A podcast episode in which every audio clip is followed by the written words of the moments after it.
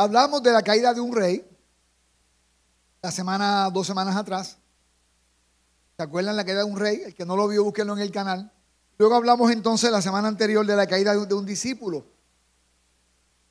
Así que hoy cerramos la, la, serie, las lecciones de una caída, con la tercera caída. Esta caída es bien diferente a las anteriores. Bien diferentes. Bien diferente. Es la caída de un religioso. Imagínense de quién vamos a hablar. ¿Ya, ya se imaginan o todavía? Lecciones de una caída. Final de la serie. Pude haber seguido hasta diciembre. Hay muchas caídas en la Biblia. Esto es bien diferente. Vamos a darle un giro, ¿verdad? La línea que estábamos llevando. Vamos al capítulo de Hechos 22, 6 al 8. Ya sabe de quién vamos a hablar. Ya se enteró. Pablo contando este relato dice lo siguiente. Cuando iba de camino, ya cerca de Damasco, como al mediodía, de repente una intensa luz del cielo brilló alrededor de mí. Caí al suelo. Y oí una voz que me decía, Saulo, Saulo, ¿por qué me persigues? ¿Quién eres, Señor? Pregunté.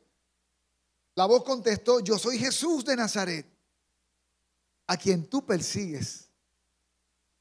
Te bendigo, Señor, y te doy las gracias, Padre Gracias por esta reunión, Señor, de poder celebrarte juntos. También de sentarnos a escuchar tu palabra. Que tu Santo Espíritu nos hable en esta mañana. Señor, habla a nuestros corazones. Trata con nosotros, Padre, en el nombre de Jesús. Que tu Espíritu Santo, Señor, pueda traer esa palabra sembrarla en lo profundo de nuestro corazón y de nuestra mente, Padre. Por Cristo Jesús. Amén. Diferente a la historia de David y a la historia de Pedro, a esto yo le he llamado una bendita caída. Estas son las caídas que yo he necesitado a lo largo de mi vida. La caída de David para nada fue necesaria. La caída de Pedro, del apóstol Pedro, pues para nada. Pero esta caída era muy necesaria. Saulo necesitaba caerse. Algunos dicen que iba un caballo, pero es que la Biblia no habla en qué iba. Quizás iba caminando. Fue un dromedario, pero no dice que era un caballo. La gente asume muchas cosas. Se cayó quizás de sus pies.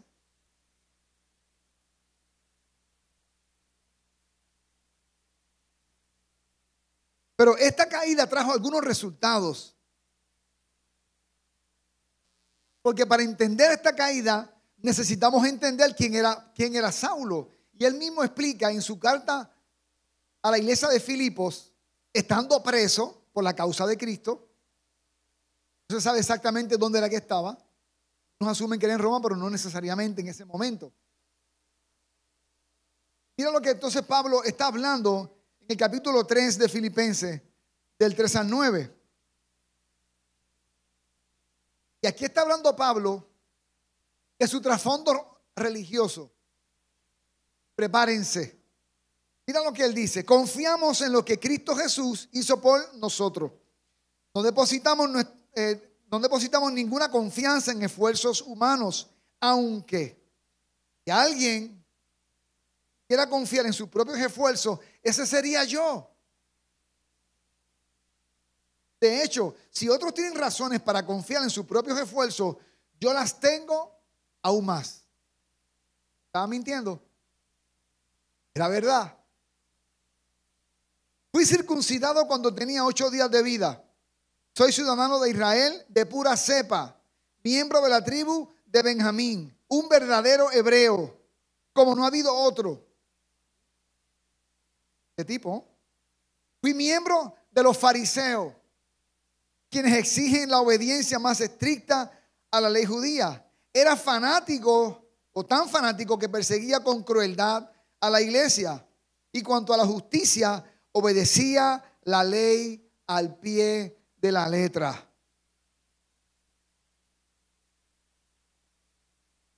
Solamente faltó decir a su nombre para que den la gloria a Saulo. Él está contando quién era él antes de la caída. A veces necesitamos una caída. Cuando digo caída, no refiero a un pecado moral o a veces necesitamos estar en el suelo. El perfil religioso de Pablo está diciendo circuncidado al octavo día. Está diciendo, mis padres eran tan estrictos como yo que no se pasaron de tiempo como algunas familias judías hacían. Que las autoridades tenían que ir, las autoridades este, religiosas, tenían que ir, tocar la puerta, decirle, señora, ¿y su hijo cuántos años tiene? Bueno, ya tiene dos años, ¿y por qué no se ha circuncidado? Claro, también había que pagar en el templo por la circuncisión. Había que comprar unos animalitos, ¿verdad? Se envolvía todo un sistema religioso económico también. Pero en el caso de Pablo, él dice, mis padres eran tan estrictos que en el día 8, como dice la ley, me circuncidaron. Por lo tanto, yo estoy conectado con la promesa de Abraham hasta mí. Yo me reconecté, yo me vinculé a la promesa de Abraham. Eso es lo que está diciendo Pablo. En mi casa no se tuvo en poco la promesa, el pacto que hizo Abraham. El que lea entienda. Está diciendo también que era qué? Era ciudadano de Israel. No era un extranjero que pasó por un proceso que había y la ley decía y se hizo israelita. Él era israelita, él era ciudadano de Israel. ¿Y quién era Israel? La nación escogida por Dios. Lo que está haciendo Pablo es que está sacando todo su qué? trayectoria, su perfil, su trasfondo. De la tribu de Benjamín. Hermano, está diciendo algo extraordinario. Está diciendo, en otras palabras, cuando Israel se partió en dos, el reino del norte y el reino del sur, diez tribus se fueron hacia el reino del norte, cuya capital era cuál? Los, los biblistas aquí. ¿Eh? Era Samaria. Y se fueron a esas diez tribus. Con el tiempo esas diez tribus se mezclaron con otras naciones, perdieron la fe. Ya el templo en la ciudad de Jerusalén no era el centro de, su culto. Ahora eran otras cosas, otros ídolos. Él está diciendo, yo vengo de la tribu de Benjamín. ¿Qué importancia tiene que Benjamín no se mezcló con la tribu del norte, sino que se quedó con la tribu de Judá? ¿Qué importante es la, es la tribu de Judá? Que de ahí vendría quién? El Mesías. Y la tribu de Judá y la tribu de Benjamín forman el reino del sur o el reino de Judá, cuya capital es cuál? Jerusalén. Y ahí estaba qué? El monte santo. Y en el monte santo que había el templo de Dios. En otras palabras, Pablo dice, yo soy, diré en Puerto Rico, de los Wilson, Wilson, o sea, de los, de los de arriba. Estamos bien conectados. Tenemos el control del monte santo. Tenemos el templo del reino del sur. Los del norte no. Está diciendo Pablo, verdadero hebreo. Otra versión dice hebreo de hebreos. Está diciendo Pablo, mi mamá era es hebrea, mi papá también. Somos judíos de ambos lados. No, no es como yo, dominicano y puertorriqueño. Mezclado. No puedo decir, soy puertorriqueño de pura cepa, no lo puedo decir. Tampoco puedo decir, soy dominicano de pura cepa, soy una mezcla, una exótica mezcla. Como los viralatas que se han mezclado tanto, pues así soy yo. Pablo dijo, yo soy hebreo de hebreo, como Anabel. A veces la gente le pregunta, ¿tú también eres mezclada como Popín? No, Anabel es puertorriqueña por todos lados. Hasta, hasta Colón ella es puertorriqueña, hasta Cristóbal Colón, yo creo. Pablo está diciendo, no, yo no soy mezcladito, ni con griego, ni con romano. Yo vengo de mamá, papá, ancestros hebreos. ¿Por qué eso era importante? Porque el trato de Dios, la nación escogida, era Israel. Pablo lo que estaba diciendo es que él dependía de ese trasfondo que religioso. Y en tema de religiosidad, él estaba bien alto. Imagínense como un hermano evangélico decir, no, porque los tíos abuelos míos y los abuelos míos y los tatarabuelos míos y los primos míos, todos son pastores. Vengo de un linaje de pastores. ¿Te servirá eso para el reino de Dios? Mi tío era, era, era, era obispo de las iglesias. ¿Qué más dice Pablo de él? Miembro de los fariseos. Ahí estaba la élite, la crema, los doctores en la ley, los que conocían el, texto de Moisés, los profetas. No tenía que rango. Y, en cuanto al celo, era tan comprometido que, ¿qué hacía? Perseguía a la iglesia. ¿Quién estuvo en la muerte de Esteban? Aguantando la ropa de los que estaban asesinando con piedras Esteban. Saulo de Tarso. ¿Hacia qué iba él? Hacia Damasco. ¿Hacia el qué? ¿De vacaciones? Persiguiendo la iglesia con cartas desde el Sanedrín de Jerusalén para perseguir y meter, a, eh, meter a la cárcel los que seguían el nombre de Cristo. Ese era el celo de Pablo. Obediente, estricto de la ley. La gente piensa que no habían personas que, no obedecían la ley. Mucha gente piadosa obedecían la ley. El problema era que la ley no los podía salvar. Pero había gente que eran muy serios en su ley. Pero la ley, como ninguna religión, te puede salvar. ¿Sabía eso? Así que aquí tenemos este hombre con ese nivel de religiosidad. Imagínate, tú te encuentras con un hombre así en la calle, tú te sientes pagano rápido, como te sacan todas esas cosas. ¿Le ha pasado a usted que se encuentra con un hermano, le saca todo su pedigrí? No solamente académico, de experiencia, de títulos dentro del concilio o dentro de la iglesia donde está. Cuando te preguntan a ti, ¿tú qué haces? Bueno, soy líder de célula. Te sientes tan pequeño. Y si eres ujiel de puerta, dice, yo soy ministro y oficial de la puerta, del templo glorioso del Señor. ¿Por qué te sientes mal? Yo soy superintendente de las iglesias y por ahí da todo el título. ¿Y tú qué eres? Bueno, yo soy ministro de orden dentro de la iglesia. O sea, ujiel de sillas.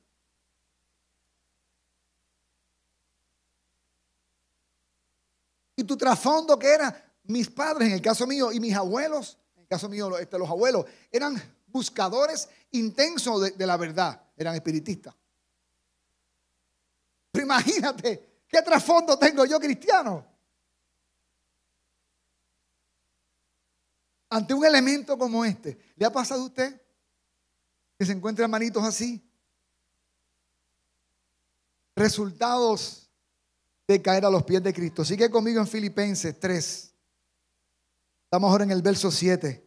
Pablo ahora sigue diciendo, después que dijo todo lo que él era antes de la caída, aunque creía que esas cosas eran valiosas, pero ahora considero que no tienen ningún valor debido a lo que Cristo ha hecho. La cruz de Cristo le quita el valor a todo esfuerzo humano y religioso. No hay cargo, no hay acción, no hay nada que puedas hacer ante la magnitud de lo que ocurrió en el Calvario.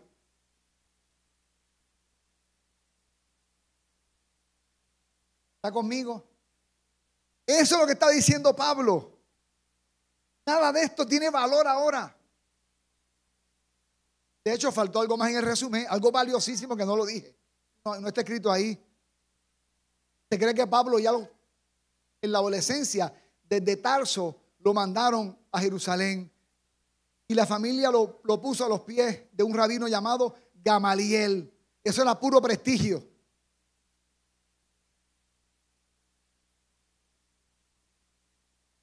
Prestigio total.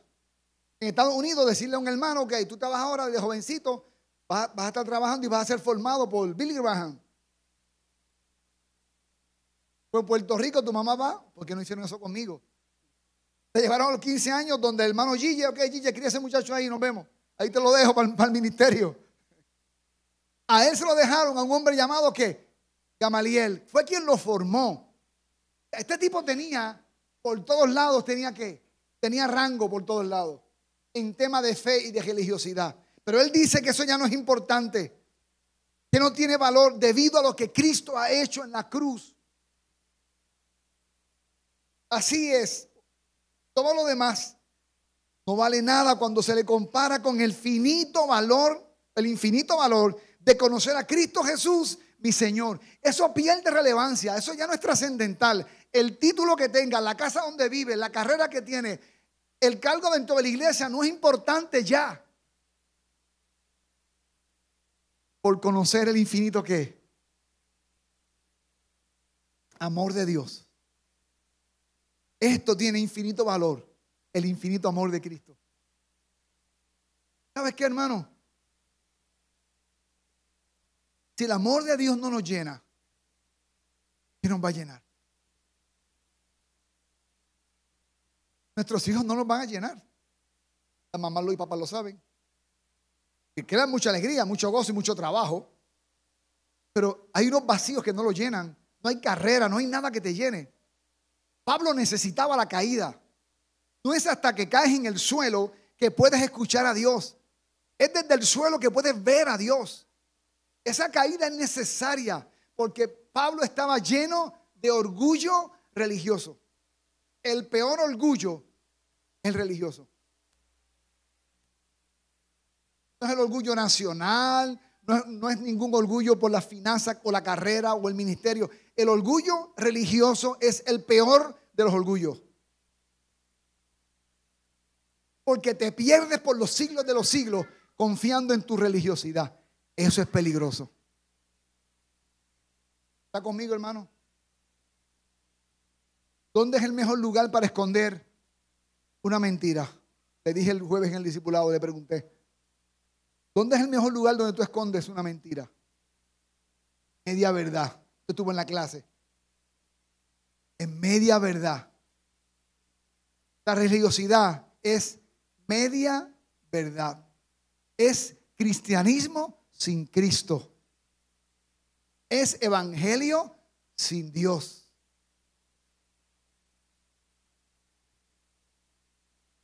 Como el matrimonio que sale a la calle de brazos, de, de brazos, ¿verdad? O, aquí, o bien elegante, y van a actividades y salen a todos lados. Pero en la casa, tú duermes en esa habitación, yo duermo en esta. Porque tú sabes lo que hay.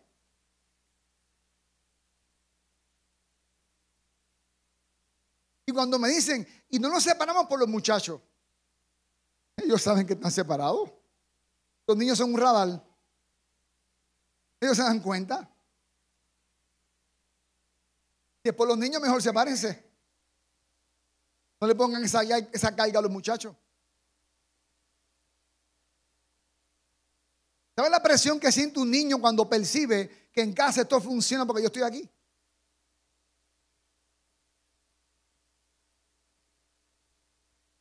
Nuestra fe no puede ser una fe superficial. Tiene que ser real. Cristianismo con Cristo. Evangelio con la presencia del Espíritu Santo.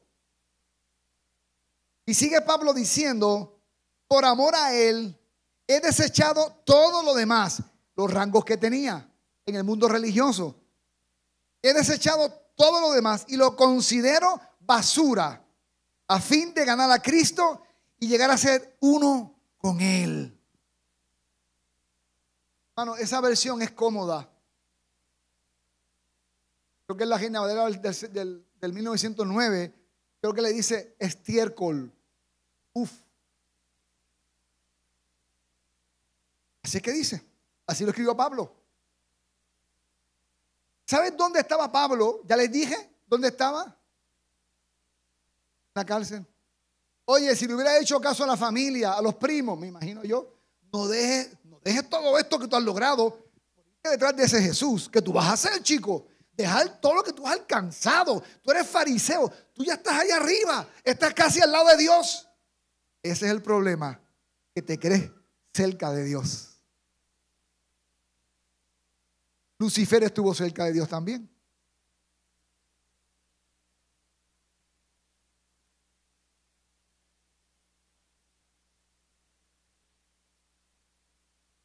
Leía en estos días un autor que decía, lo interesante o la paradoja del Evangelio es que la salvación es gratis, pero luego te puede costar todo.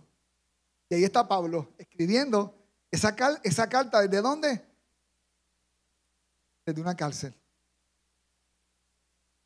Qué bien le hubiera ido a Pablo si se quedaba tranquilo haciendo lo que estaba haciendo. Pero si él no se cae, no leemos estas cartas, ni leemos Romanos, ni leemos Colosenses, eh, Tesalonicenses, eh, ¿quién más? Bueno, Filipenses, Tito, Timoteo. Yo creo que Hebreos también. Convenzo cada vez más. ¿Cuántos aman al Señor? Llegar a ser que uno con Él. Uno con Él.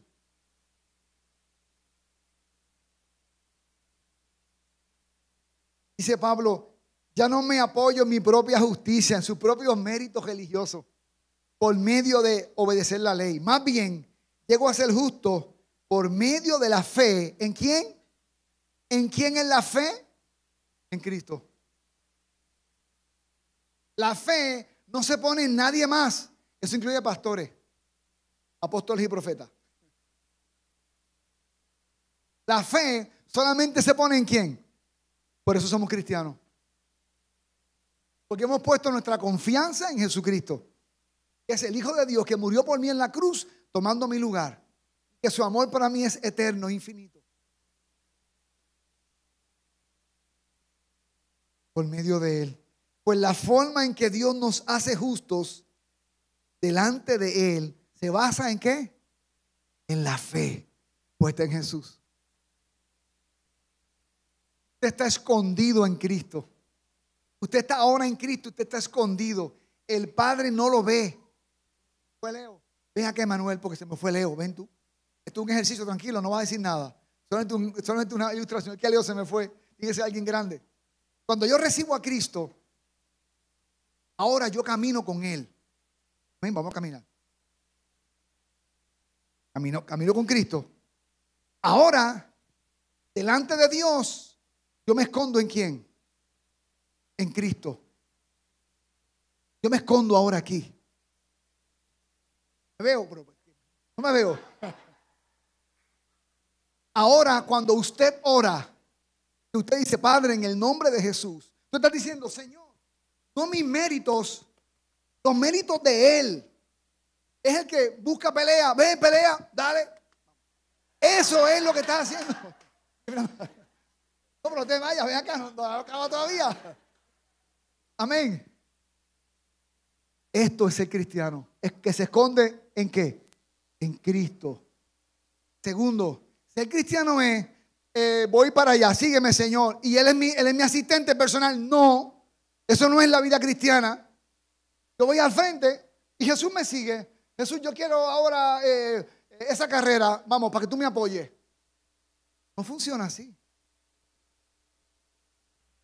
No es que ahora Él vive para, eh, complacer las cosas que yo quiero. Ahora, ¿quién marca el paso? Él marca el paso. ¿Y yo qué? Yo lo sigo. Va para allá. Dice, Popín, tú vas para Jarabacoa. Señor, para Orlando. No, para Jarabacoa. Y entonces, Señor, Miami, Jarabacoa, Los Ángeles. ¿Cómo que Jarabacoa? Sí, Jarabacoa. Entonces vamos para Jarabacoa. ¿Y qué hace Él? Marca el paso. Porque yo lo sigo a Él. Él no me sigue a mí. Religiosidad es tener un Dios que me funcione como un, como una,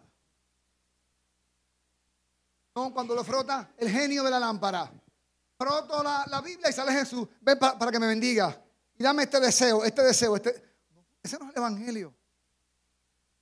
¿Dónde estaba Pablo? ¿Por seguir a quién? Si se hubiera quedado tranquilo en su religión, ya estuviera miembro en el Sanedrín. Seguramente. Pero lo perdió todo por irse detrás de Jesús. Y no solamente eso, como, como yo camino con Él, los pasitos, ahora yo aprendo a pisar como que, como Él camina, cómo Él trata a la gente, cómo Él trata a sus vecinos, cómo Él trató a un pecador, cómo Él trataba a las personas. Ahora yo camino con Él, aprendo de Él. No solamente, hermano, sino que ahora andar con Él se me pega el que? El olor de Él. Porque camino con quién? Él. ¿A qué, ¿A qué tú hueles? ¿Hueles a Jesús? Emanuel, de hecho, se llama Emanuel, Dios con nosotros. Gracias, Emanuel. Un aplauso a Emanuel. Mire, siempre uso este ejemplo. El pastor mío le encanta los perfumes buenos y que y oler bien. Yo no sé cómo es que se, cómo es que se perfuma, pero él, él siempre huele con mucho perfume. Digo, gastar un pote entero, será que se lo derrama con la cabeza, pero siempre huele bien. Y, mi memoria allá, allá en Puerto Rico era que cuando él me veía que me, que me iba a abrazar, venía con todo ese olor a perfume.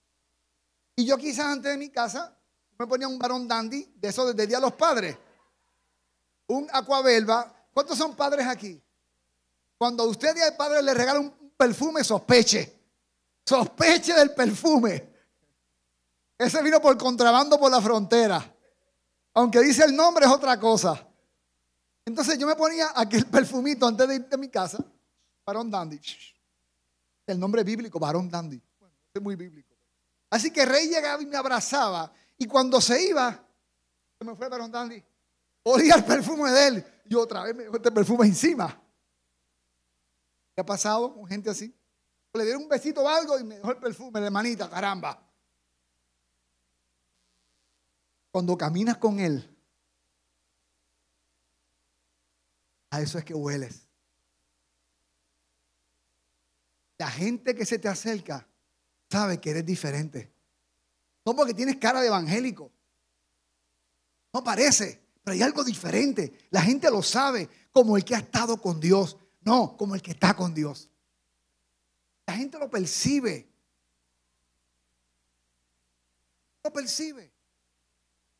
Yo recién convertido, hermano, en sitios donde no me conocían, gente empezaba a hablarme de, sus problemas. Y yo por dentro, ¿qué me importará a mí eso? Y me contaban cosas. Me decían cosas muy interesantes. Y decían, es que siento la confianza de decírtelo.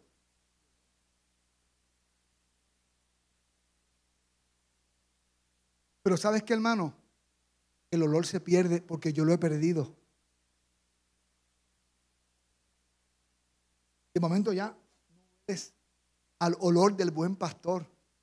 Ahora hueles a religión. Yo he tenido ese bajo encima también. Y ahí es donde escondemos la mentira en media verdad.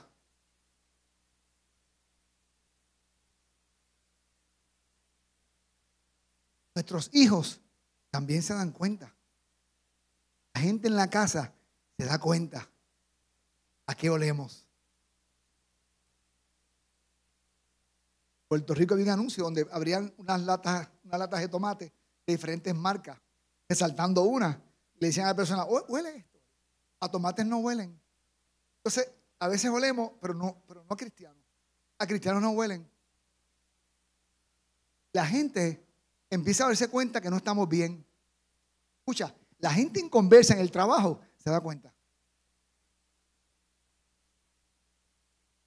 Los no creyentes se dan cuenta porque ya no entras por la puerta con aquel olor que entrabas antes. La gente decía, wow, llegó fulano, hasta el clima de este sitio cambió. Porque decidiste dejar de andar con Cristo, con Emanuel, y ahora estás practicando la religión cristiana. Cristianismo sin presencia de Cristo. Mire, Jesús era sumamente tierno con, el, con la gente pecadora. La mujer que iban a apedrear porque una adúltera, las sociedades al que cae le caen a patas. Si alguien se cae en la sociedad, una vez en el piso, vamos a patearlo ahora. Y hasta la familia también. Y te lo dije, que no hicieras eso y comenzamos a patear a la gente en el suelo. Pateamos hijos, pateamos esposos, esposas, todo el que se nos cae, lo pateamos. Pero Jesús, Jesús no patea al caído. Jesús se para del que cae y le dice, bueno, del piso ya lo vas a pasar. Y extiende su mano. La mujer eh, um, adúltera, saqueo. Vemos la ternura de Jesús. Pero con los religiosos Jesús se transformaba. Miren, por ejemplo, en el libro de Mateo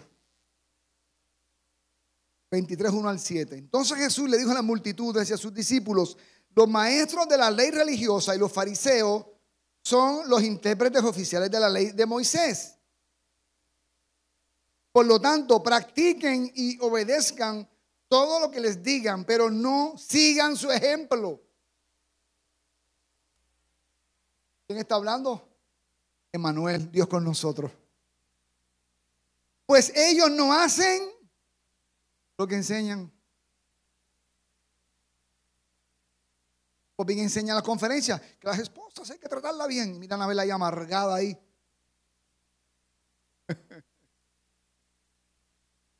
y sigue Jesús, aplastan a la gente bajo el peso de exigencias religiosas insoportables y jamás mueven un dedo para aligerar la carga. Todo lo que hacen es para aparentar. La fe no es genuina. En los brazos se ponen anchas cajas de oración con versículos de la escritura. Unas cajitas que se ponen aquí. Interesante. Oye, pude haber puesto foto.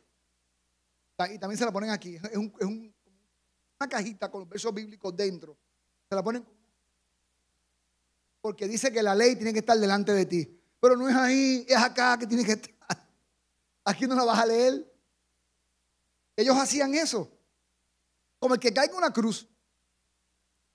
Cuando yo me acuerdo que yo muchacho iba desde, desde el Rico Store hasta mi casa, que no entendía cómo, llegaba a mi casa. Ah, en el bolsillo tenía una, una cruz. Ah, pero iba borracho.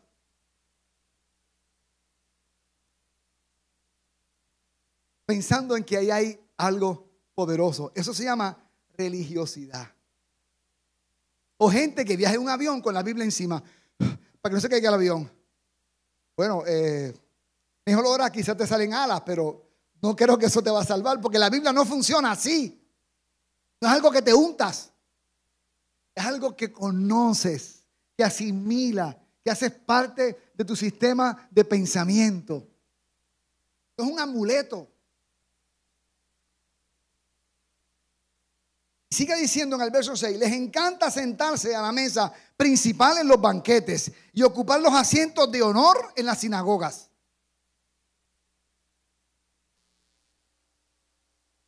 Y les encanta recibir saludos respetuosos cuando caminan por las plazas, que lo llamen rabí, rabí, rabí. Ellos pasaban con su ropa, sus túnicas. Pastor, apóstol, querubín, profeta. Es que esté mal decírselo, es que les gusta que se lo digan. Es que nutre algo en dentro de ellos. Hermano, si Jesús no te sacia, no te va a saciar los títulos.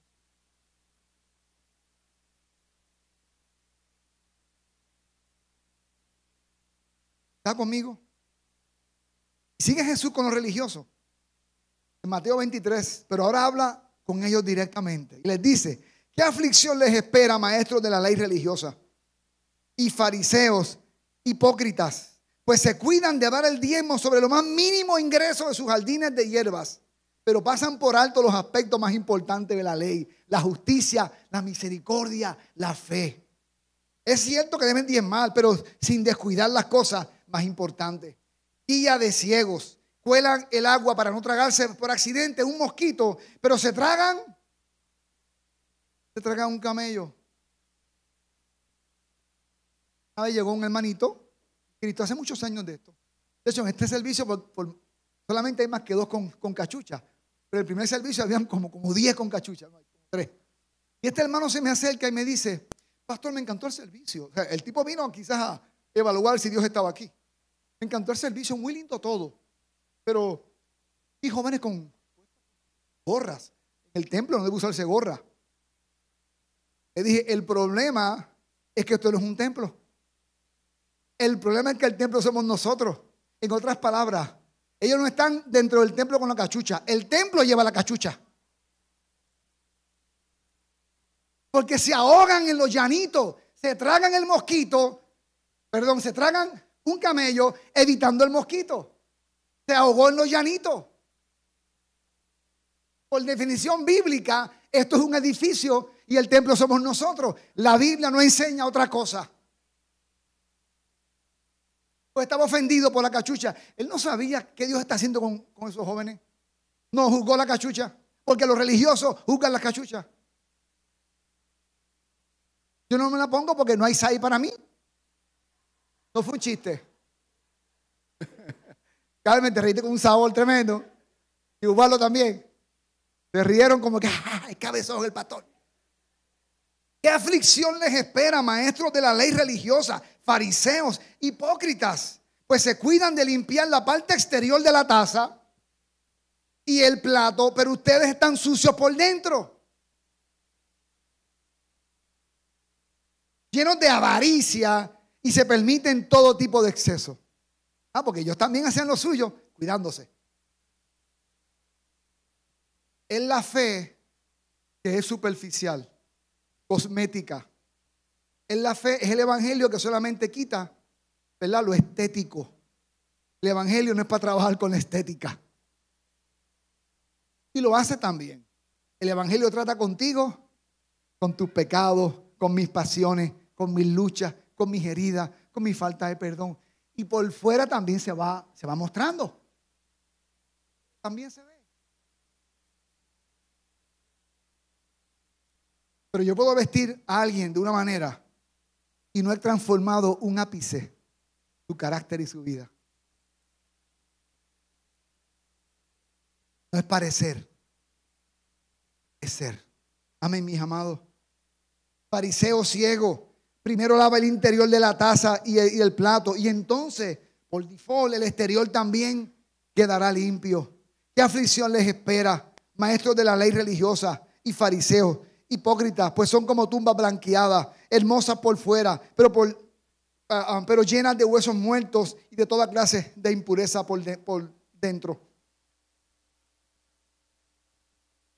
Por fuera parecen personas rectas, pero por dentro el corazón está lleno de hipocresía y desenfreno. En este capítulo le llama siete veces hipócrita. Yo no lo leí completo, leí unas partecitas. El mensaje sigue, es bien fuerte. Siete veces le dice hipócrita. Jesús era como un toro frente a los religiosos. Los fajaba de frente. Embestía contra ellos. ¿Sabes por qué, hermano? Porque es la mejor forma de tú perderte. Porque el que está en la esquina tomando ron ahora siendo infiel a su esposa, jugando baraja eh, y apuesta dinero, él sabe que es un pecador. Él sabe que está caído, él sabe que está enfermo, él sabe que necesita a Dios. Pero los que llegan a veces dentro del culto se están muriendo, pero parecen que no.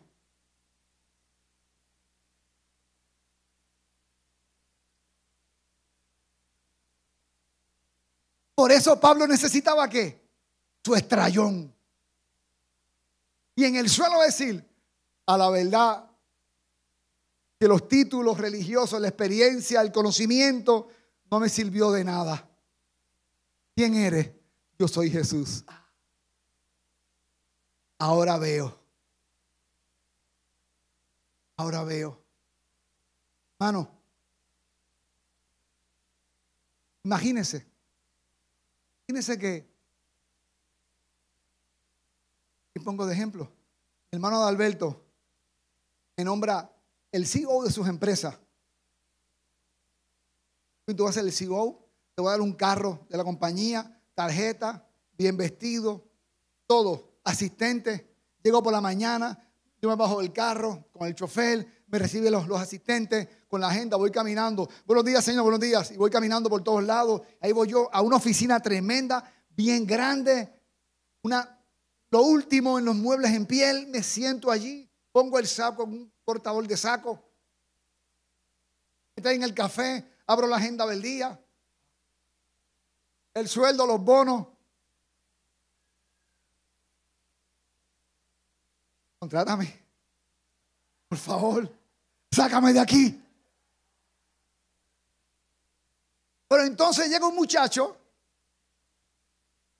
malcriado, necio, como de 10 años, moñú, con unas rayitas y todo, en tenis mugroso, con un skateboard en la mano, y entró a la oficina de, Adalberto, se sienta en la silla de él y sube los pies mugrosos con los tenis arriba de su mesa. Yo soy el CEO, pero el chico es el dueño, es el hijo de Adalberto. El religioso es el CEO. El niño de 10 años, el cristiano que tiene a papá. No es el título, es mi relación con Él. ¿Quién yo soy en Cristo?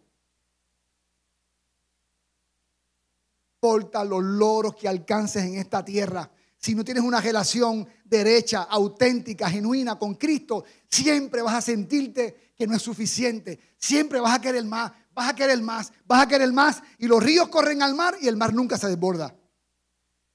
Nunca será suficiente porque el vacío solo lo llena Jesús. La religión no lo puede llenar.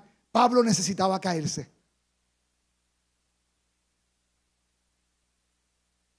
Las personas religiosas, ya estoy acabando, se apoyan y se justifican en sus propios méritos y en su bondad. Señor, soy yo, Popín el pastor de experiencia de treinta y pico de años, criaba a los pies del pastor rey. Soy yo el consejero de pareja y familia. Estoy diciéndole, el CEO, Señor. Dice la escritura que los sirvientes no quedan en la casa para siempre. Los hijos quedan en la casa para siempre. Porque los hijos son dueños. Los empleados serán empleados. Por favor, no me diga siervo de Dios. Yo no soy siervo de Dios, soy hijo de Dios. Amén. Los siervos son los religiosos. ¿Está conmigo, hermano? La persona religiosa, la fe le resulta útil para convertirse en una buena persona. Crear una imagen chévere, buena. La persona religiosa cumple con las reglas y los rituales se aferra a las tradiciones, celoso de su fe. Y no añade ahí, y como es celoso de su fe, critica al de la cachucha. Pero se pasó al frente a orar, no se quitó la cachucha. Se tragó el camello, evitando el mosquito.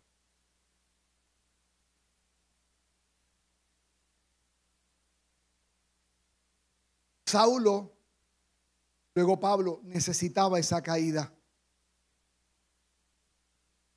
Hay personas que no van a conocer a Cristo si no se caen, dejan los dientes en la boca. Eh, los, dientes salen de la boca en el suelo. Hay gente que necesita un estrellón. Hermano, yo necesitaba el diagnóstico de cáncer 22 años atrás.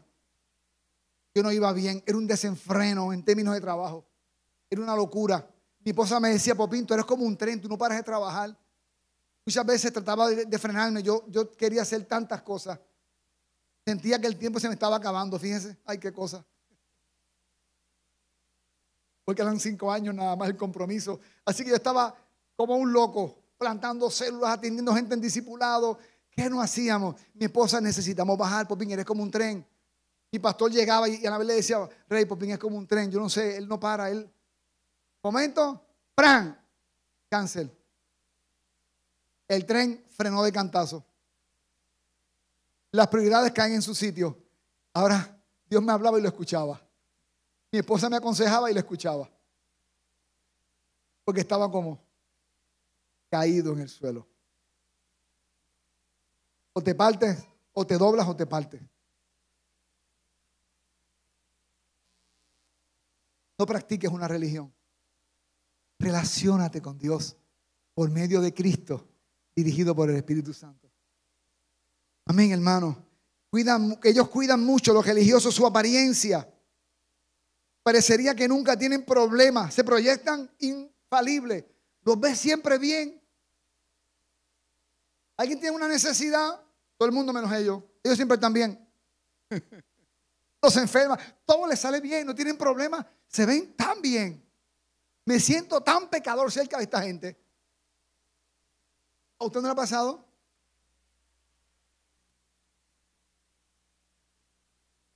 Ahora bien, quien se relaciona con Dios por medio de Jesús, se apoya y se justifica en el amor de Dios, expresado la muerte de Cristo en la cruz. ¿Cuál es su apoyo? Que, que usted viene aquí, eso no lo salva. Es lo que pasó en la cruz. Es lo que ocurrió en la cruz. Usted puso su confianza en la cruz.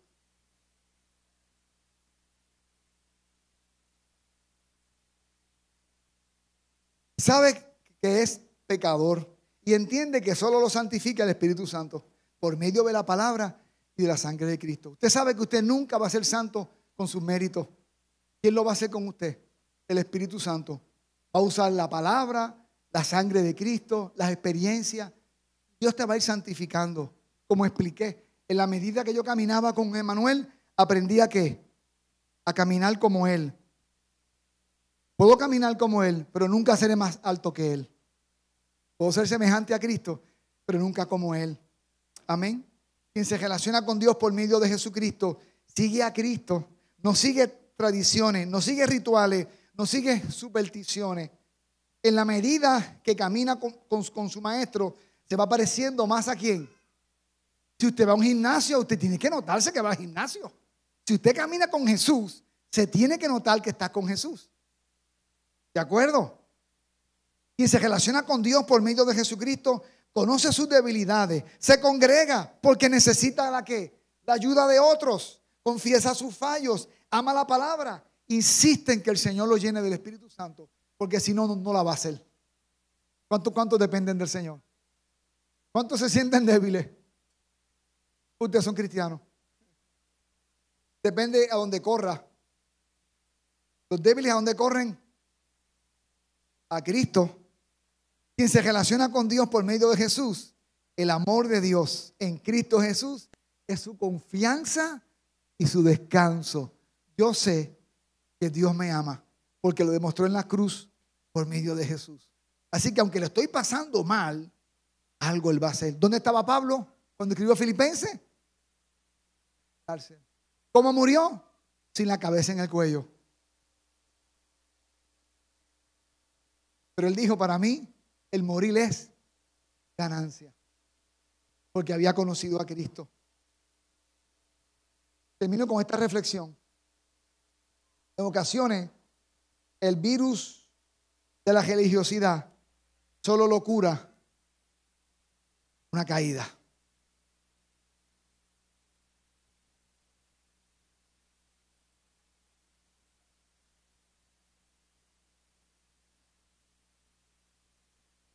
¿Cuántos necesitan al Señor en sus vidas? La vida cristiana se trata de no parecer gente chévere, gente buena, gente amable, ser cristianos auténticos son personas que han experimentado el pecado y han visto lo triste que es el pecado. Corren a los pies del único que los puede restaurar, que es Jesucristo. Amén. Y esa es la gente que él va a, que él va a levantar. ¿Cuántos quieren al Señor en sus vidas? ¿Te pones de pie un momento conmigo para orar? ¿Sí? Y es hora de acabar. Padre Santo. Aquí estamos nosotros. No tenemos, Señor, trasfondo religioso como Pablo, por lo menos algunos de nosotros. No tenemos tanto para sentirnos con el mérito de ganar un espacio en tu presencia. Pero los que estamos aquí hemos conocido y entendido que tú nos amaste tanto que enviaste a Jesucristo para perdón de nuestros pecados la muerte vicaria, la muerte sustitutiva de Cristo ha sido ganancia para mí. Señor, gracias porque cuando estuve caído tú te revelaste a mi vida. Gracias, Señor. Porque aún cuando caemos, tú estás ahí para levantarnos. Señor, que no perdamos la perspectiva. Gracias por las bendiciones, gracias por todas las cosas que nos, que nos permites tener. Pero que ninguna de ellas, Señor, sean las que tomen el lugar que tú, que tú tienes y mereces en nuestras vidas. Enséñanos a orar. Enséñanos a estar contigo en la soledad, a conocer las escrituras. Enséñanos a crear relaciones de amigos en este lugar para que nos ayudemos los unos a los otros. Señor, que nuestra fe sea auténtica. Que nuestra fe sea auténtica. Que nuestra fe no sea fingida. Señor, porque yo he experimentado fingir la fe, Señor, y, no, y nos causa mucho dolor. Danos una experiencia viva, Señor, contigo. Que nuestra fe, por pequeña que sea, sea genuina. Enséñanos a amarte. Enséñanos a amar tu palabra. Enséñanos, Señor, a caminar contigo. Que tu Santo Espíritu nos santifique. Por Jesús. ¿Cuántos dicen amén conmigo? Dios les bendiga, hermano.